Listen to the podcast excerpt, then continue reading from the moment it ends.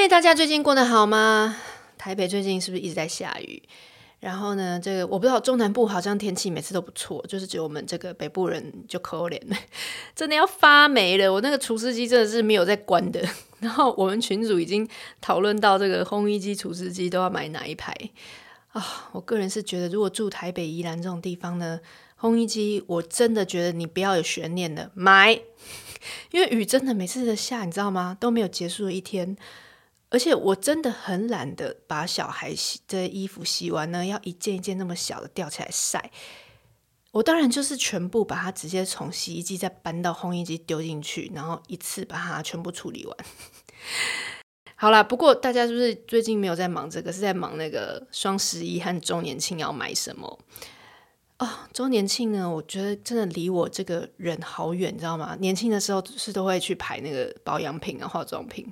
我现在光想到要人挤人，然后跑上跑下，要去换那些满额证啊，什么满满千正百的那个券，然后又要回来刷，然后又要刷什么卡，规则很多，又要一下又要登录 APP。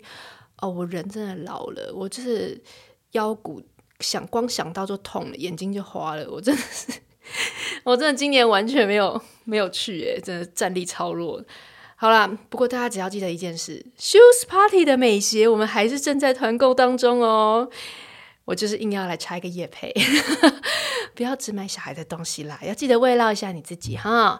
快到赖群来看，大家今天已经在这个跟我们的这个 Shoes Party 的客服在讨论很多脚型的问题，还要要选哪一双。我们妈还有妈妈之前就要穿 shoes party，指明穿 shoes party 去生小孩。虽然她脚很水肿，可是还是穿得很舒服，是不是要买一下？好啦好啦，先回正题。我今天呢要来聊一个比较大的议题。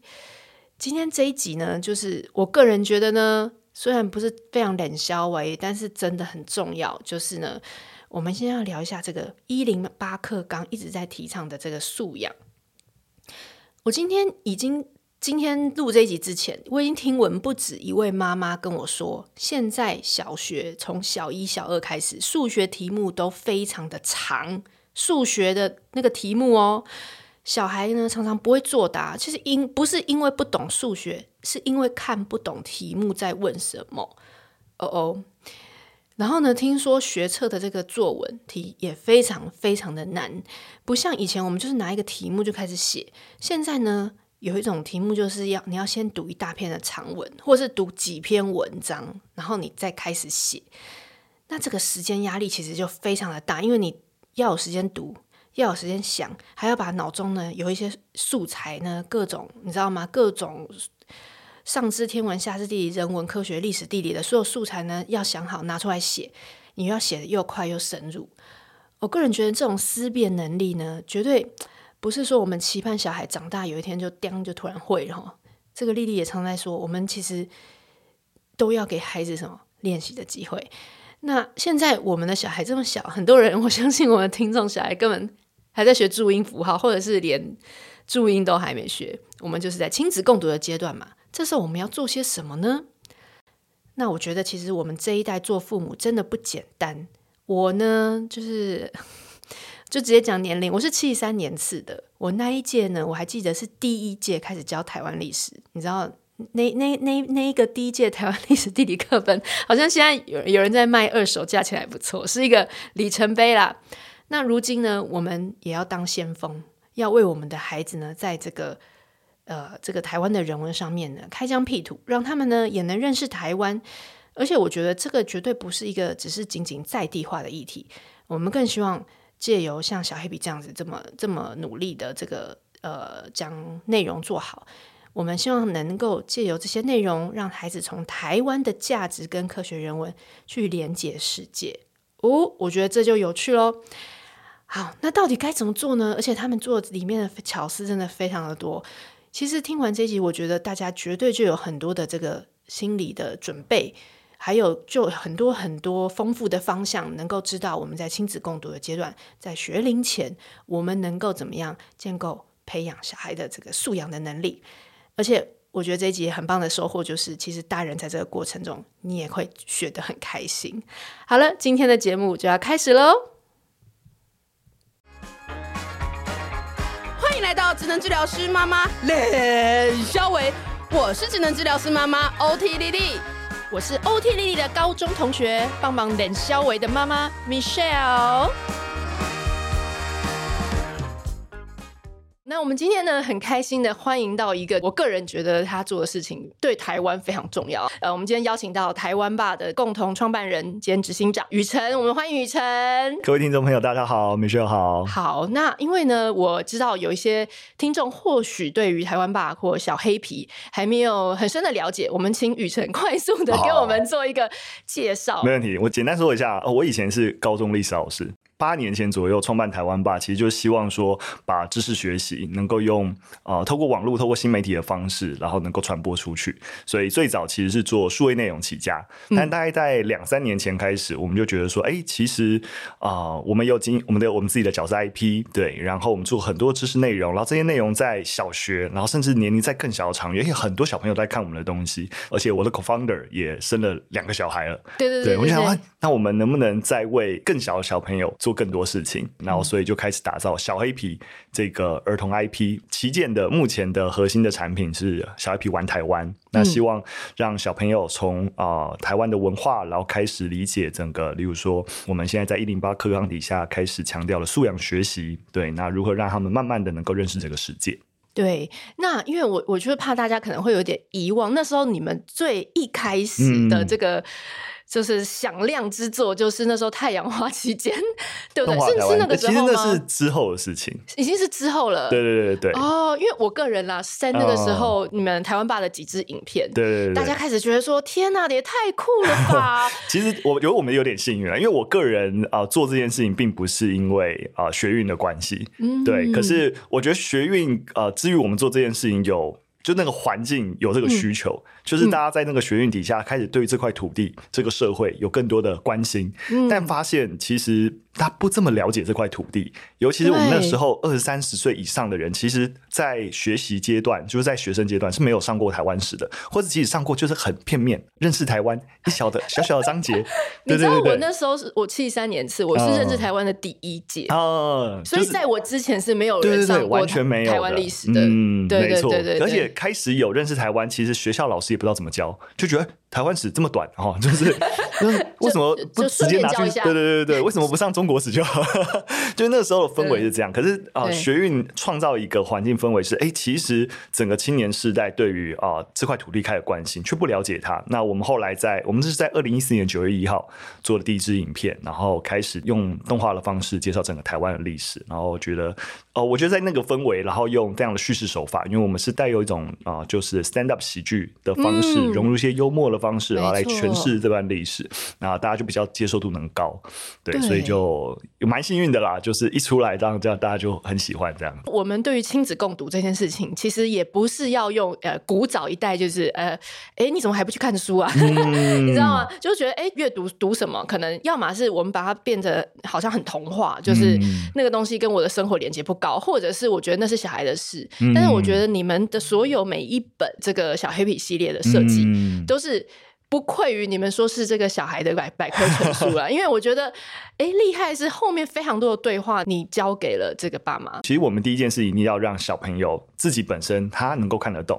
那如果如果他完全没有办法进入那个故事情境跟理解我们要谈的议题，其实爸妈也很难带。对，所以我就以举例，例如说我们在云林篇，嗯，其实哦，因为我们这一套产品，我们是希望说能够透过小黑皮每一集带大家认识以一个县市为核心，然后认识这个县市的一个文化样貌。我们会说，我们想要做一个给儿童的台湾文化小百科，就是会全二十二册，然后就是台湾所有县市你都走一遍，然后针对台湾的主要的文化跟整个历史发展，然后乃至于整个素养学习三面九项部分都能够有一个全面的认识，所以我们才会说是小百科。所以，我们每一本它照顾的面向不一样。所以，像我刚才要举例的就是云林，我们其实谈的是布袋戏。对，那那个素养连接，我们是要想要连接跟性别有关，因为啊、呃，布袋戏戏友其实很独特。那个戏友，你一般看那个戏友，其实你分不出是男是女。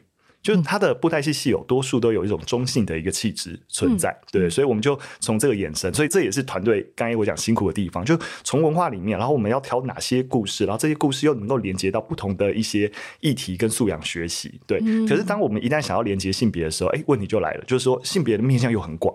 我们到底要谈什么是小朋友比较能够你知道接到球的，对吧？那时候就想说啊，包含各种性别气质啊，或是一些性倾向啊，然后那些好好深的。后来我们团队一直在想，啊，就不然就刻板印象。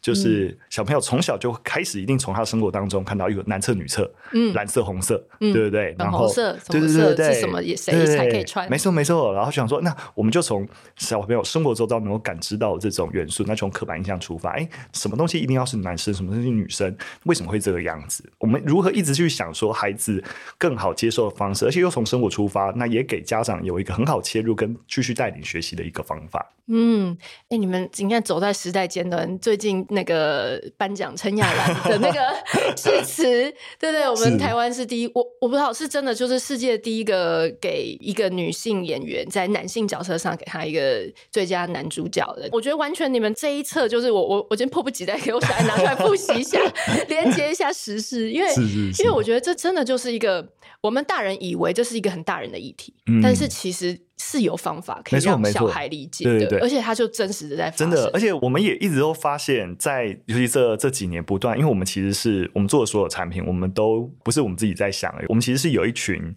大使，就帮助我们 QC 的大人朋友、大人朋友跟小朋友，哦、对对对。所以像我们上礼拜也才刚有两场的 QC，因为我们现在正在做给儿童的卡通动画，嗯、然后我们不希望我们做出来之后，然后小朋友。就是不喜欢，然后我们其实，在很早期，嗯、现在在一个分镜阶段，嗯，我们就做了 motion board，然后就让小朋友看 motion board。嗯、motion board 其实不是很成熟，其实就是分镜的动态分镜而已，但小朋友就看得懂了，嗯、然后就可以给予一些他们的一些建议。我、嗯、就觉得其实小朋友比我们想象中聪明很多。哦，真的，真的，而且有时候他们的视角或他的思考的那个逻辑，可能跟大人对又不太一样。没错，所以我觉得真的只有跟小朋友持续的相处，我们才更知道说，哎，怎么样的内容转化是适合他们的。对，所以我觉得我自己对我们的这些内容的信心在于，我觉得团队花很多功夫再去想啊、呃，大家都知道哦、呃，要学什么东西啊、哦，这很重要。对，但怎么转化成小朋友轻易可以接收的？那我觉得这个转化功夫，我觉得一直也是这八年下来，这个才是，这就是你们的核心的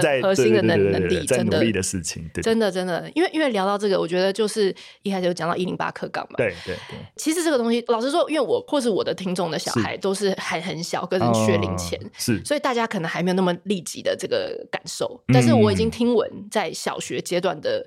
爸妈嗯已经觉得说哇，有点难招架，因为什么东西？对，因为一来是不太清楚，然后二来是觉得混乱。我我先稍微帮大家定义一下素养学校了。我觉得素养学习在一零八课纲的重视是在于，我觉得最起码政府开始就是最起码从我们的那个教育部的体系开始重新思考，一个孩子长大到底具备什么能力，是真的能够帮助他面对这个世界的。对，所以的确就是啊、呃，打破刚才 Michelle 说的，就是哎，我们到底学什么国音数设置，这是一些传统的学科，学习这些东西的意义是什么？嗯、对不对？我们文科的人就会觉得说，哎，到底记三角函数要干嘛？对不对？那理科的人觉得就是说，哎，我我背这些历史啊，我们到底要干嘛？我长大又不会用。对，对，所以这些学科知识本身都绝对不是。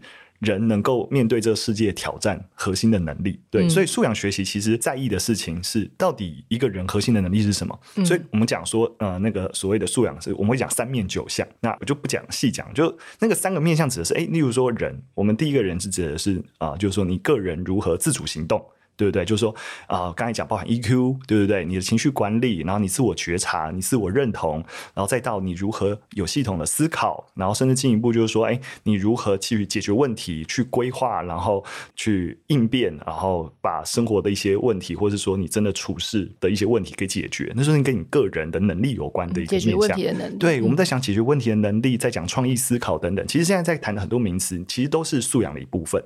对，嗯、所以那个三面指的就是从你个人再到。哎，你有有没有一些沟通的技巧？所以要沟通，其实就谈三件事情，嗯、就是例如说你的符号运用能力，我们文字啊、呃、运用就是一个符号运用能力。那现在其实啊、呃、很多的资讯都是靠科技，嗯、对于科技的应用跟媒体的试读。那、嗯、在第三块就是艺术跟美感的学习，嗯、这其实就是你有哪些工具可以跟这个社会互动学习的工具。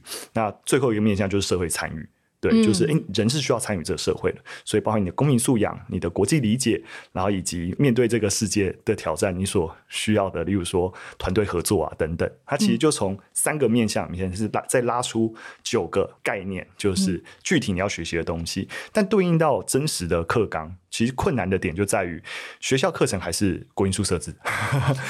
但是 你说科目还是他们是主主要吧？我们并没有真的从三面九项里面啊，直接拉出一门课，好，这门课就叫对对对对，没错，我们有一堂叫做问题解决课，或是什么啊，就系统思考课，不是这个样子。照理来说，应该要这个样，对不对？但你可以理解，整个教育改革有其，不过我们不可能对，这是他他的挑战跟对对对对，我们知道从孩子去面对这个世界挑战，应该要学习这些东西，但我们短期只能够说啊，那如何开？开始提倡这件事情以后，要求体制内多数其实是学科老师，你要融入这件事情，所以大家就哇一头混乱了，怎么融入？嗯、对不对？我我本来本来东西都教不完，对对，我本来教国文的，你现在跟我说要融入什么素养？他们连这个注音都写不出来了。没错没错，所以我觉得，尤其是在我们明显知道啊、呃，孩子的成长跟学习应该要有一个新的模型去看待它，但学校体制在没有办法帮助我们家长。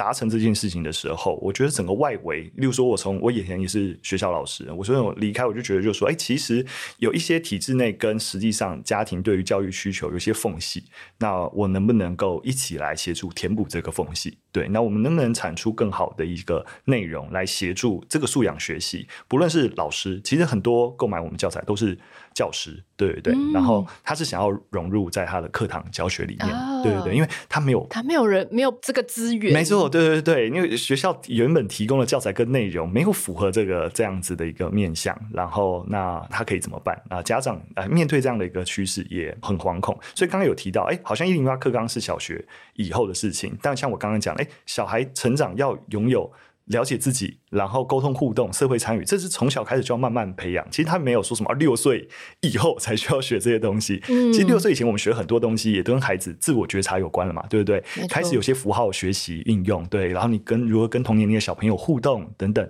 其实本来就在学这些东西了。所以我觉得素养学习它并没有要怎么讲，就框架住说特定年龄，或者是说那个能力你到底学到哪样叫做学会没有。啊，我们开始在强调是每个人作为一个终身学习者，你永远在对对对，这是一个持续累积的过程，这能力是没有终点的。没错，我觉得这个观念是一个很，就是从知道有一零八之后到现在，我觉得就是一直在思辨的过程，就是。其实素养跟学科他们不冲突，嗯，我觉得很多人会觉得，哎，我可能要选边站，我我我要一个小孩就是这么自由奔放，然后我要给他很多素养，然后我可能寻求体制外，我可能要这样走。可是我觉得我们已经又走到下一个年代，是说我们如何让孩子在这个过程中，他其实是可以兼容并蓄的。不是说我就是一定要成为一个很会考试的人，还是我一定要成为一个拒绝考试的人，嗯、而是他在中间。我觉得你们的很多的设计都是让大家觉得说，我是在这个思考的过程中，我同时让他学习到了这个硬的知识，嗯、但我也同时让他知道说，你为什么要学这个嘛？嗯、然后你在学的过程中，你有什么方法？去学的更好，而且你有很多开放式的问题，嗯、我觉得这个也很好。这真的是蛮困难，所以这也是我们每一本的绘本其实都有一个跨页，你会发现它的文字量是最大的。就是我们希望在每一个比较最后之前嘛，对，就是最后的家长会给家长一个、哎、没错没错，就是希望说，对对，就这一个跨页。对对对，然后我们会希望告诉家长说，指南，对对对，这个伴读指南告诉你说，哎，其实。我们相信很多家长自己也不知道怎么带领孩子，那我们可以给你多一点的资讯补充。嗯、那你今天诶跟孩子一起读读到哪里？你你可以有这个武器去补充一些东西，或是其实我也我们也告诉你说，在哪个章节我们有一些构思上面的想法，那也可以建议你怎么去带领。对对对，嗯、所以就告诉你，哎，是在第几页？我们有什么建议之类的？所以希望说这个跨页是希望能够给家长多一点的武器，不会让你说啊，其实小朋友看完以后好多问题，你也不知道的对怎么帮他。我跟你讲，这一定要，因为我们 我们之前还有团购一些绘本，嗯、然后有一些那种欧洲像法国的，在教那种情绪或是教一些公民意识的，嗯，超级开放到一个，我觉得家长就完全是想是到底在装讲什么，就是到底，所以最后是可以还是不可以？最后是要还是？是不要？大家就很，但是我觉得那是因为他在他的那个文化脉络，是是是，大家可能就有这样子的一个基础，嗯，我可以建立在这上面做一个很开放式的讨论。嗯、但是我觉得在台湾的你们非常的在地化的原因，就是你们懂台湾一直以来的这个脉络，嗯、所以建构在这个脉络上，我想要跟大家就是也分享一下，因为刚刚讲了这个跨页的伴读指南之后，最后面呢，它也会有一个呃，整个小黑皮就是每一册最后有一个地图的感觉，他、嗯、会希望你也知道说他现在要走到哪里了。对对对，对。所以比如说基隆，他讲中原记，然后那时候是讲记忆跟告别。嗯。讲到云林布袋戏，刚刚呃雨辰有提到就是尊重多元性别气质。嗯。屏东的六堆运动会认识多元家庭，花莲的阿美族成员里是讲到身体的自主权。嗯。那当然到现在我们已经到了呃这个阶段的募资，就要第三季了。第三季了，所以这个新竹的科学园区创客精神，苗栗三义木雕工艺之美，嘉义的阿里山生态保育与发展，宜兰的北管音乐人际沟通与合作。那中间有非常多，还有第二季的，我们就不赘述。不过这就是你们的。对，我觉得像像现在像我们现在说到第三季，但我们的规划，打从两年前，我们就是整个全五季的规划就已经完成了。对，我们就是慢慢慢慢的打磨这套产品。所以像刚才讲的，像 Michelle 讲，大家想要听起来好像很难，小朋友到底会不会？但是像我刚才说，像啊，以刚刚提到屏东，我们做那个就是多元家庭，因为因为你会发现，我们有爸爸有妈妈，这是一个我们所谓的标准家庭，但很多家庭不是这个样子，没，对不对？没错。所以有可能是隔代教养，可能是单亲家庭等等。所以像我们就在这个故事里面，其实就是小孩是一只蝙蝠，但他妈妈、嗯。是大，大象，对。对对对，其实你不用讲太多，小朋友自己就会问，你就会说，哎，为什么？对对对对对，然后那就是从故事里面就让小朋友感受到，而不是我要说就要跟你讲说，哎，你知道吗？有些家庭只有一个爸爸，一个妈妈哦，是就是你不用不用这样子，对对对，你 透过一个好的故事，哎，小朋友自然而然会有一些疑问，你就可以再跟他多做一点讨论。那个故事我小孩也是看到哭，真的听到哭，对，而且我觉得你们的那个故事的代入感，就是你们不会。偏废那个剧情，你们会、嗯、会让那个剧情其实还是非常的立体、嗯、哦。这也是打磨很久的事情，我都觉得 说实在，我也必须要说，其实小黑皮整个产品做到现在是赔钱的，就是因为开发成本真的太高了。哦、像那个小南故事也打掉重练，最起码三次以上，就是因为啊、呃，大家其实是在三个限度上面不断拿捏，就它需要是个好的故事，但我们希望，哎，我们这个故事到底带给孩子讨论的那个东西有没有稍微进得去？那有时候又太进去了。我就觉得有点缩小，那就需要再下去一点。那、嗯、或是我们在那个文化融入的部分，哎，有没有进去？还是啊，又太进去了，要再下去一点？就是在找到那个平衡。其实团队的拿捏其实是啊，真的很辛苦，很难。所以我觉得我们在思考这个整个家长的需求跟问题的时候，我们想要的是一个系统性的解决方案。所以，例如说，你看我们的绘本，不是只有绘本而已。比如你真的想要跟小朋友互动，我们有桌游，嗯、没错。你其实累了，完全也不想要跟小朋友导读，我们有动画。就整个有搭配的动画，然后你不想要让小朋友啊，就是一直看荧幕伤眼睛，嗯、我们有有声书，然后都是围绕这个故事的全系列的产品。嗯、对，像我刚才说，甚至我们在做卡通，我们希望整个小黑皮不是哎，就是一个绘本故事就结束，而是这整个角色 IP 跟这一个系统性的内容是真的可以陪伴小朋友成长的。这整个经营的概念，才是我们希望能够帮家长们解决的问题。没错，你们那个小黑皮的 YouTube 真的是，我觉得做的好精致。然后我现在才发觉，我们有不同语言，对，连客语都有。我之前不知道，原本以为是台语，但是你现在已经客语都对，而且大家都免费可以看的。对，对，就你不，你即使没买绘本，你还是可以看这些内容。我可以来就播一个声音给大家听吗？爸爸，这是啥？呃，我看没有。而且你的情境声也都做的很好。嗯，毕竟我们做影像起家的。啊，然后，好，给大家听一个客语的。我我个人是觉得真的是太猛了。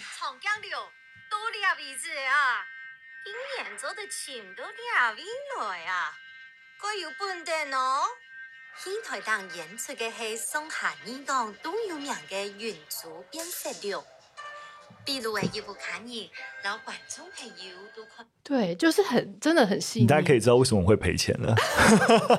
对啊，这些是免费的。还要做动画，对，对而且动画那种还要，还要做三，我们就华语一定要有嘛，多数人。但是我们还是希望能够照顾到台语、客语，现在这些国家语言的保存也是在台湾重要的议题。对，对所以对，对，对，蛮辛苦的。可是我觉得这就是用很多元的，就是你们自己就在体现这个所谓多元的。各种的方式，嗯、然后各种的角度，没错，去诠释一个你想要诠释的一个事情。因为当我们也希望，就是说，孩子进入了解这些素养，是透过文化理解的一个角度去诠释的时候，我们自己呈现出来给孩子。应该也是要能够符合这个多元的精神，所以就是、嗯、啊，在这个理想底下，你就必须要做很多事情，对不，对。但当然，我们就说，哎，其实尤其例如说，像我们的啊、呃、受众里面有一些是他自己并不是很娴熟台语，但因为他生了小孩，他希望孩子能够从小沉浸在他的这样的母语当中，所以他自己再去学习，然后给孩子打造全母语的环境。但他发现，哎，没有太多的教材。跟内容可以协助他，哎、嗯，他会发现，哎，我们内容可以帮助到他，然后很感谢，所以我们就觉得哇，其实也是能够帮助到，其实有这个需求啊，但因为是少数的关系，所以市面上没有这么多的材料能够提供，对啊，那我们能够帮他解决问题，也是一件开心的事情。对，讲到这个做母语，这也是也是蛮难，就是说这个在获利模式上，这些东西是也是蛮挑战的。没错啊，所以必须要说这这，唉，这就 一把鼻涕一把眼泪。这也是我一直跟团队在打架的。必须要说啊、呃，如果以我个人关怀，我当然觉得啊能够做，做。但作为一个公司的负责人，我还是必须要对这个组织的长久发展要负责。对，所以没有足够的资源到进的时候，也没有办法。所以，例如说，我就会要求团队啊，如果我们要能够开启不同的语系，第一个可能有一个募资上面的门槛。对，就是大家的支持真的达到多少，我们才有办法拨出一、嗯、一部分的一个就是收入来。啊，完成，完成对对对对，或是我们有办法透过政府的一些协助，申请到一些特定的一些补助，能够让我们补足这个部分。所以必须要说，这些语言就不是标配，就我们很难做到标配。我们还是啊、呃，希望团队，那你团队，我们，大家想做，你就努力。那只要他卖得好，那我们就可以多做一些东西，对。所以就是啊，还是有一些啊、呃，现实上面的因素。对对对对对对，没错没错。那雨辰，赶快来宣传一下你们这一这一次的募资。好，好，来，听了那么久，快点卡拿出来了，该是该是支持的时候了。对，我们这一次的募资，就像啊，刚刚 Michelle 其实有简单介绍到的，这一次我们其实呃更着重在创意思考。这个面向，其实创意思考这件事情越来越被重视，包含披萨就是 OECD 的披萨测验，其实大家比较熟悉，有阅读啊，然后科学啊等等的一些测验，现在也开始纳入创意思考这件事情。因为我们大家也可以想象啊，就尤其我们出了社会工作，有没有真的有创意的思考策略，然后问题解决能力，真的才是最关键的。对啊，嗯嗯嗯嗯，它它其实是一种综合知识的一个汇整。对，嗯、那我们怎样让孩子有这件事情？所以像刚刚讲到了，包含透过苗栗的木雕，那如何让孩子透过这样子的一个艺术品，然后了解到不同呈现的可能性，或者是谈到新竹，那大家知道新竹的科学园区，那科技应用，那问题解决能力是什么？对，所以我觉得我们这一季有一个重心啊，当然每一集都都有自己的一个重点，那有一个很大的重心在这边。那当然也有提到环境的问题，阿里山啊跟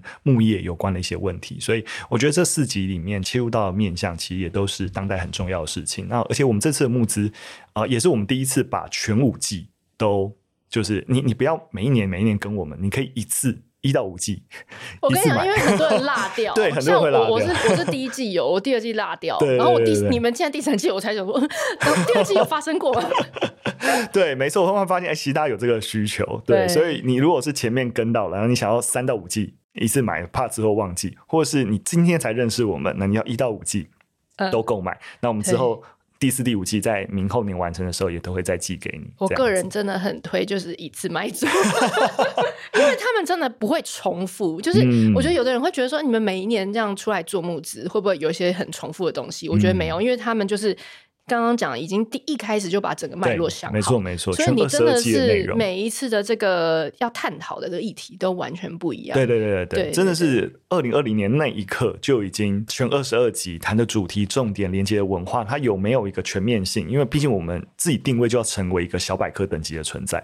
对，嗯、那真的是一个让孩子这二十二册走完，其实一些很很重要的议题，然后跟素养学习的面向，全部都要照顾到。嗯，对对对，我要来举例一下，因为比如说像刚刚讲到新竹的这个要创客精神嘛，嗯、那像你们除了讲了那个变小缩小之后呢，就会跑到那个晶片跟看到电晶体这样子，对对对对，然后让小孩就说哦，原来这么厉害。然后这个我儿子昨天才听过，嗯、然后就开始讲。又会翻到开始新竹市有哪些好玩啊，然后的东西，然后就比较历史地理的东西，嗯，然后再来就会讲到新竹风很大嘛，然后就讲到一些气象，就是说会是一些这就比较科学的东西，为什么会有这些风的形成？嗯，然后又讲到电晶体跟晶片的故事，当初是怎么发明的？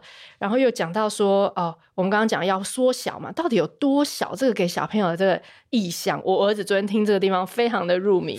他说：“真的有那么小吗？有可能比细菌还小吗？” 对，然后再来就是刚刚讲到呃气象的部分，你们又会从。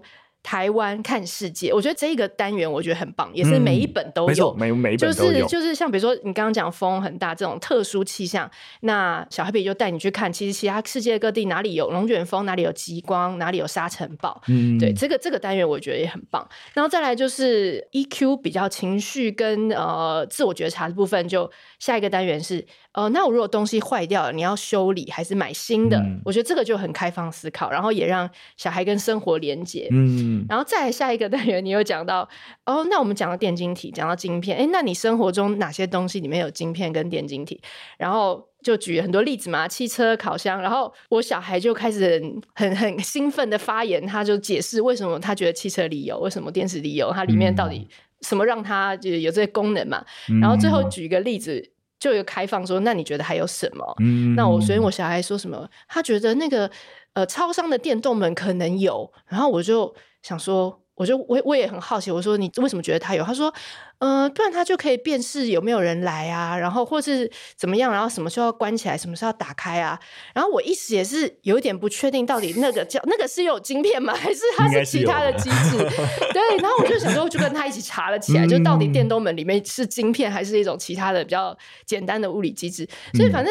就很很有趣，然后再来就是讲到发明到底有哪些的元素。嗯，其实发明不是说好像很难的事情，就是小孩生活中就可以做，比如说把东西加、把东西减，或重新组合、变换造型。我觉得这个也是非常素养。对对对对，这就是就是把发明这个人很抽象的概念，把它做一个解题。不要让小朋友觉得啊，发明家就是那要发明这些哇，看起来很厉害的东西。对哦，那跟我无关。我在科学家才可以做。对对对对，我在生活中其实我有。有一些改变我生活一些方法，然后我做出来一些东西，或是一些新的习惯等等，对。你其实都可以是一种发明，对对对，嗯，对对对，所以你看，像这样光一本就就可以谈这么多事情，没错，这这也是我们一开始在定调我们想要做的事情，在定位它很辛苦的点，就是因为我们不是只有绘本，就是一般的绘本想的就是啊，就是一个故事，故事。对对对，但我们其实又希望它很复合式，它一定要有故事，能够带孩子从故事里面，然后去感受这个世界，但因为我们又不希望只停在这边，我们希望真的能够帮学校老师、帮家长们能够做到延伸，就是这个故事一定可以延伸很多的东西。不论透过我们视觉上面，其实有很多文化的元素是视觉本身呈现的。嗯、对，那我们可以帮大家拉出来。哎，你看画面当中，例如说刚才讲的云林，哎，有西罗大桥，那我们那是西罗大桥，或是哎，这个场景是什么？对，那我们可以带孩子，其实是有更多的讨论。像刚才讲到的，往世界连接，真是一开始我们就是二十二册一开始在规划的时候，一定要有一个章节带大家往外认识，从台湾。在看世界，对对对，像基隆，我们谈到啊，就是中原祭，哎，其实其他国家也都有面对离别的不同的节日，那那些是什么？对，那我们都可以跟大家介绍。嗯、对，因为我觉得这种连结就会比你突然叫小孩去学个什么外国地理历史，嗯，他会有感觉很多，因为那是一个类比，是一个呃延伸，就是觉得说，哦，原来我在世界上，我又站在什么样的位置？嗯、对对对，我觉得这个就是小黑皮很特殊的这个。切入点了，因为我觉得像现在，当然很多儿童的出版品。各种多元都做得很好。嗯、那像我们自己的这个妈妈社团里面，大家也都在订阅一些幼儿杂志。嗯、我真的觉得，为什么我以前小时候都没有这 这些这么这么多元、这么好的内容？什么小行星啊、康轩啊。但是我觉得小黑笔又踩了一个非常特殊的点，是你们从很在地，然后从台湾与世界的连接这个部分，很努力的在这个地方做得很深、很深入。对，所以我觉得这就是哦。即使我我相信我们的妈妈都是很好学的妈妈，应该也也买过各式各样的这个出版品了。但是我真的觉得，我个人很推荐小黑皮的这一套，就是也带着家长。预习 以后，他上了小学之后，对不对？整个素养教学是一个什么样的脉络？嗯，那我觉得你你好像有一个基本知识跟功力之后，你也比较好能够去。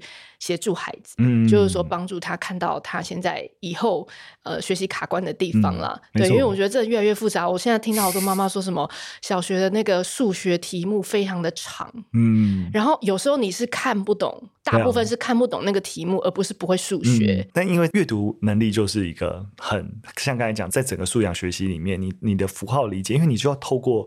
文字语言跟别人沟通，所以这个理解能力，即使是在数学里面，也应该要能够被也应该要有。对，不是说像以前就是很简单，我会加法，我就看 A 加 B 这样。国文课的事情 我数学只要谈到数学就好。对，没有。其实现在就是希望，不管所有的学科，你对于孩子的素养都要有所照顾。对对对对对，你们也把国外，我觉得已经知道大学或中高教育以上的这种所谓 argument，就是思辨的过程，我觉得都把它。设计在里面，嗯、那这个您也可以来分享。对啊，这这其实也是我们一直在想，就是说到底啊、呃，我们有时候啊，我就是从我们小时候就会觉得说啊，小朋友还小，这些东西他不懂，所以不用跟他聊。嗯、然后，可是我们突然在一个时间点，通常是高中，就觉得哇。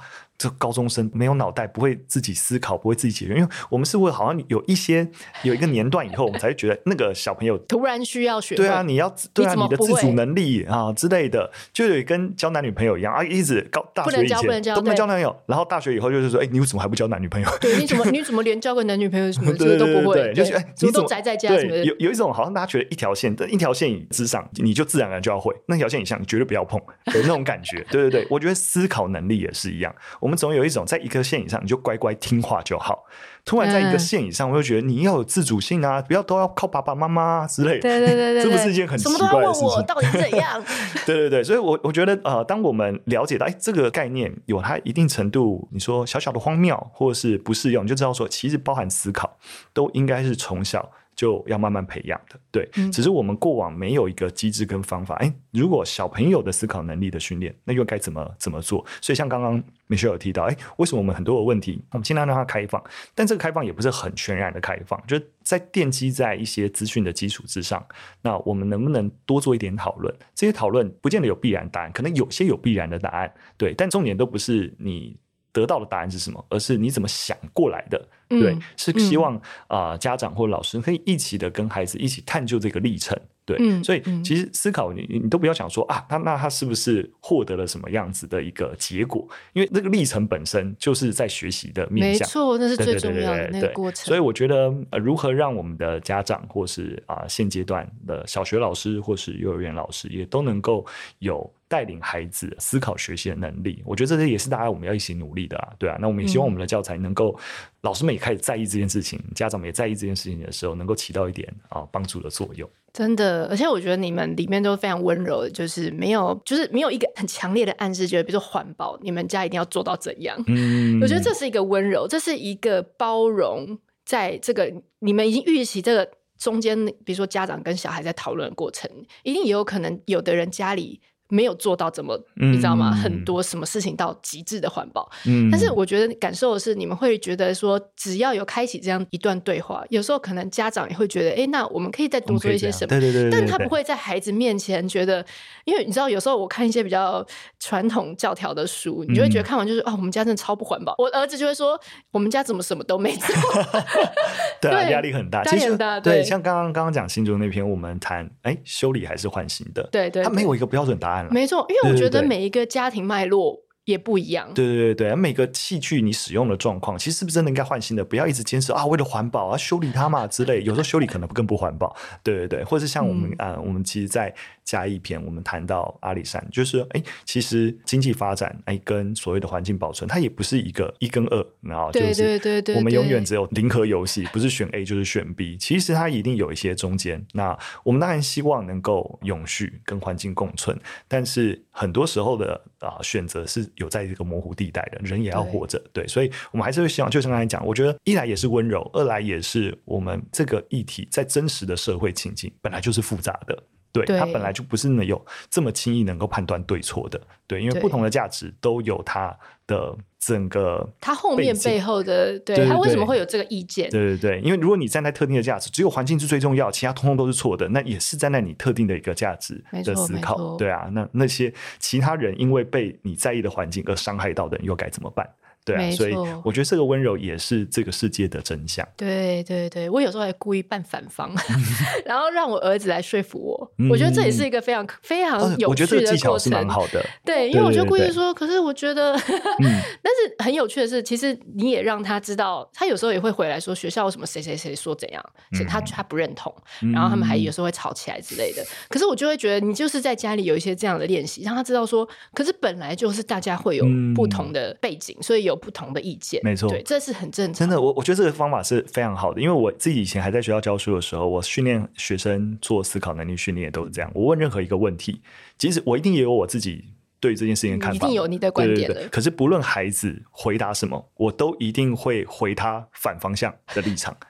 对，你在让他想，对对对，你就在想，跟即使他讲的也跟我想一样，我还是硬一定会拿一个反方向。对啊，那如果那个怎么这样怎么办呢？所以他们就觉得老师，你到底支持 A 还是支持 B 啊？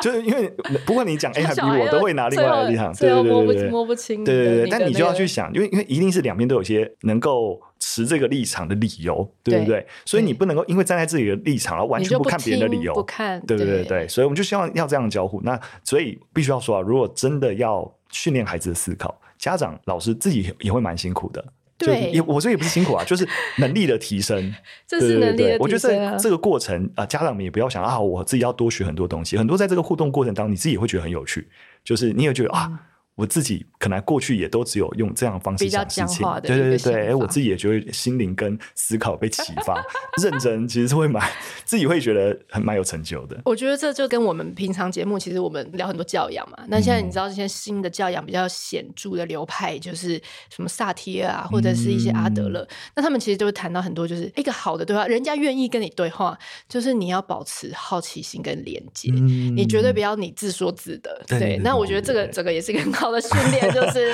我们不要在上对下，然后呃，我们对小孩单方向的，而是你保持一个好奇，就是哎，对耶，为什么你会觉得电动门，而不是说，而不是说你马上就觉得说电动门那个那么简单的东西不会有芯片呐，对不对？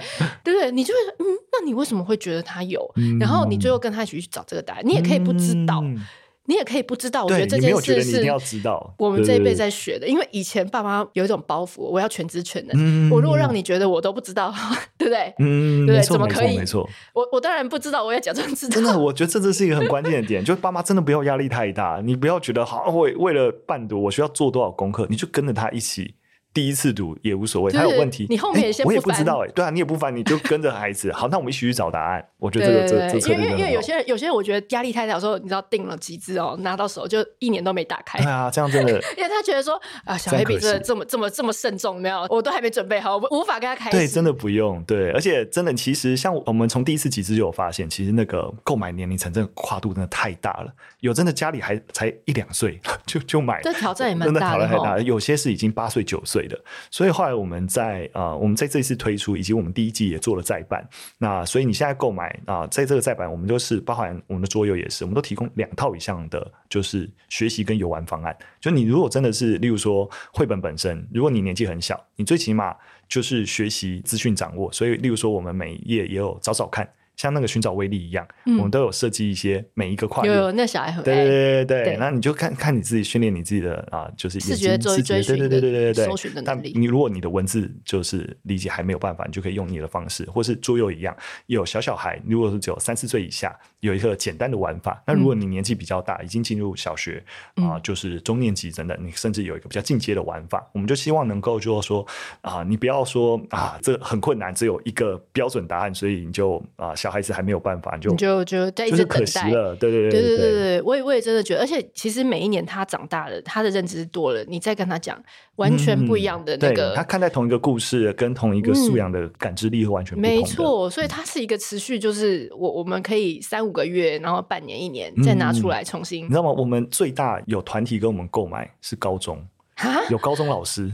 他是要买给学生吗？对他，他觉得当然内容知识内容本身对学生来说太简单了，嗯、但他觉得那个故事跟一些素养概念，这个、对对对，他其实是他觉得可以运用在他高中课堂的开场，然后带学生做一些啊、呃、故事的理解跟讨论，我就哇，我们整个傻爆眼。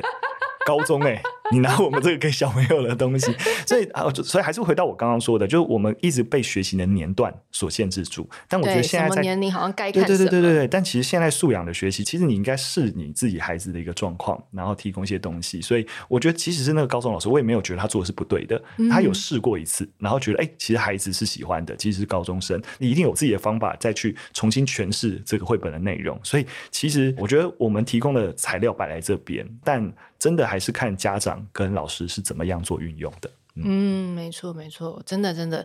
最后，我们想要让这个雨辰来分享一下，你们觉得这个整个机制，或者说你做小黑皮的过程中，有没有很感动的回馈啦，或者是很感动的小事情？嗯，对对对。其实我觉得很多的很令人感动的回馈，真的也都是来自真的是家长或是小朋友的反馈。比如说，我想了一个例子，是我们前阵子，因为我们毕竟是带孩子认识各个地方嘛，所以我们也真的有。在每个县市有办一些小旅行，就是亲子旅行的一些活动。Oh, 对，嗯、那我们其中有一次带孩子去鹿港，因为我们鹿港片、彰化片，我们带孩子去认识鹿港。那真的走完之后，来我们在隔几周收到。小朋友的感谢信，对，我觉得哇，很感动。他歪歪的字，然后有时候用注音，然后感谢我们，然后他吃到那个凤眼糕，很开心之类的，就这整个体验是他很喜欢的。然后很谢谢我们带他能够去认识鹿港，就是哇，就是很感动。然后有些不是我们带的，像有像我们的有一个妈妈，她就在我们每一季推出之后，因为我们每一季都四本嘛，对对，然后就是每一季推出完以后，她就一定带孩子环岛。然后就去亲身对对对对对，然后就拿着绘本，因为绘本里面的地方，他就真的带孩子去踩点，然后走完一遍这样子。我觉得哇，前面两季已经结束，他已经带孩子环岛两次了。哇、哦，对对对，然后就一直对照着绘本，然后带孩子真的去感受。嗯、你看这个，哎，小南他就在哪里出现啊之类的。对，我觉得哇，真的就是我我们有一个这样的东西，但家长怎么使用，然后跟小朋友创造更多丰富的一个互动，我觉得这都是让我们非常感动的事情。啊，你最后说这个点，要是丽丽在的话，就是因为她只能治疗师，然后他们每天其实都只能治疗师最大的就是希望大家能够好好的生活，嗯，就是其实很多的学习或者是各种东西，其实都蕴含在生活当中。嗯、那那我们不用去追求，我们要找名师或找到一个很厉害的补习班，还是。一个很厉害的学校，而是最终的是你跟孩子之间每天每天对。嗯、那我觉得像亲子共读，或是甚至你共读之后，你去那个地方，嗯、当做一个旅游，嗯、然后共创很多很美好的回忆。我觉得这都是我们呃相信你们做这样子的内容，最终希望带给台湾的这个家庭。嗯、没错没错，因为真的。呃，我觉得我们刚刚一一直以来分享，就是其实家长们真的不用压力很大。对，那其实可是有时候我们跟孩子建立交流，需要有一些，呃、就是介对对，有些钥匙。对对对，那我们就提供了一个这样的媒介。但是真的最重要的还是你透过这个媒介跟孩子建立真诚的交流跟互动。对，呃、嗯，那的确像刚才讲，也不用想说想说那个交流跟互动是啊、呃，他任何问题我要解答，没有，就是我们就是啊、有问题我们一起讨论，一起交流。那也不用预设立场，也不用觉得好像。我们非得现在要正确，所以啊，现在没有找到一个正确的一个 路径，然后就卡住了，就很沮丧。对，真的都都不用，就这这是一个很长期的一个过程。对对对，跟着孩子一起长大，没错没错。对，好，那我们今天非常感谢雨辰来。那我们今天小黑皮相关募资的这个资讯，我们都放在节目介绍了。哎、嗯，有一个实现吗？还是一个有什么我们要特别注意，请大家 要赶快。我们这次的募资在呃挖贝上面。对，然后所以募资本身还是会有个时限啦，大概在十一月。完了，时间我也记得不是很对。没关系，没关系，就大家要留意啦。但当然了，因为我们就会希望说，其实这个像现在前两季的产品，你在市场上就是，例如说你在博客来，在可以买得到，对对，你在成品，你其实也都还是可以买得到。对，当然只是募资的时候毕竟是抢先，所以就折扣价格也会比较优惠了。对对对，所以而且如果你真的像像米雪儿一样，就是说你真的我们一次买 五季之类，对，会划算非常非常多，因为你等于先啊，因为第四、第五季还没有，我们还在计制作当中嘛，对对对，所以你等于抢先更早更早，然后就预定了，对对对对，呃、所以会有一个更好的价格。对啊，而且就是支持台湾的这个原创的这样子的品牌，对，对，然后而且还可以加入那个小黑皮的社团。对对对，对我们会额外分享很多的东西，所以还是像我刚才说，我还是不希望大家觉得啊，我们就是买一个。就是陪伴大家的东西，就是我觉得整个品牌希望能够达成的事情是，平常大家要陪伴小朋友很辛苦，嗯、那有没有有没有办法多一个小黑皮帮助家长一起陪伴小孩？对，所以我们那时候一直在对标，就是哎、欸，其实有很多国外的 IP，你看小小小朋友有佩佩猪啊、巧虎啊，对，那台湾呢？对对，没错，台湾自己呢，对对对，然后而且我们自己单纯的 IP 跟整个系统性的内容，其实更适合台湾这个社会情境的，没错。对，所以像刚才讲了，哎、欸，你购买我们的东西，其实我们会提供动画，甚至我们最近也在做更多的音乐的作品，像我们最近有起床歌。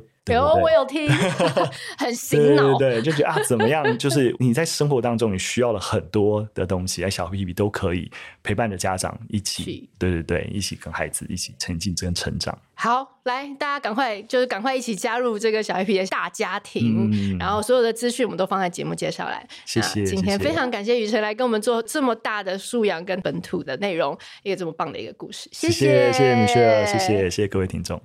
喜欢今天的这集吗？请记得帮我们订阅频道，这样就能每周自动收到新故事的通知喽。听完有心得，想跟我们直接聊一聊，也可以加入我们的 LINE 群，请你打开 LINE 搜寻 OT 丽丽，就可以找到我们的群组喽。也欢迎帮我们在 Apple Podcast 上面留言评分，让更多人能够搜寻到这个节目。你也可以追踪我们的粉专 OT 丽丽当妈妈，每周我们都会提供关于小孩发展、爸妈的情绪支持。各种心情点滴的文章哦。当然，如果你自己有很棒的故事想分享给我们，也欢迎私讯投稿到我们的粉专，我们也会不定期念收到的粉丝心得，还有约粉丝来录节目哦。最后，如果你觉得某一集你真的笑疯或哭得很痛快，请一定要分享这个节目给你的好朋友听。你的支持就是我们做下去最大的动力。育儿的路上不孤单，有我们陪你。我们下周再见。